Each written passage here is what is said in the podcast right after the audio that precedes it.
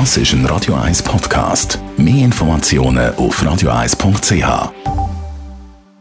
Espresso, Latte Macchiato oder lieber ein Cappuccino? Es ist Zeit für die Radio 1 Kaffeepause mit dem Armin Luginbühl. Präsentiert von der Kaffeezentrale. Kaffee für Gourmets. www.kaffeezentrale.ch Was passiert eigentlich in der Kaffeemaschine innen, bevor das der Kaffee rauskommt zu uns in die Tasse? Wir haben die drei Phasen letztes Mal ein bisschen angeschaut. Zwei davon, Präinfusion und Infusion. Und heute kommen wir zu der dritten Phase, der Postinfusion. Armin Luginbühl, die ersten zwei Phasen sind durch. Der Kaffee ist in der Tasse, aber jetzt ist noch nicht fertig.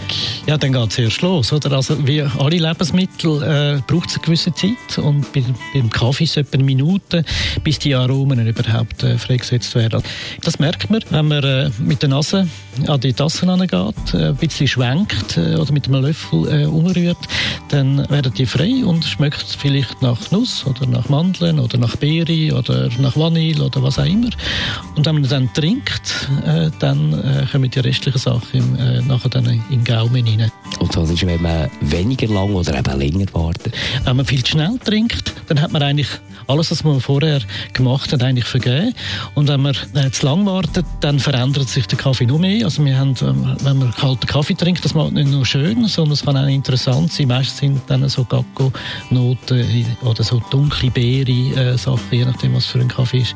Dann noch da, das ist natürlich auch sehr, sehr spannend äh, zu geniessen. Die Radio 1 Kaffeepause, jeden Mittwoch nach der halben Zehn, ist präsentiert worden von der Kaffeezentrale. Kaffee für Gourmets. www.kaffeezentrale.ch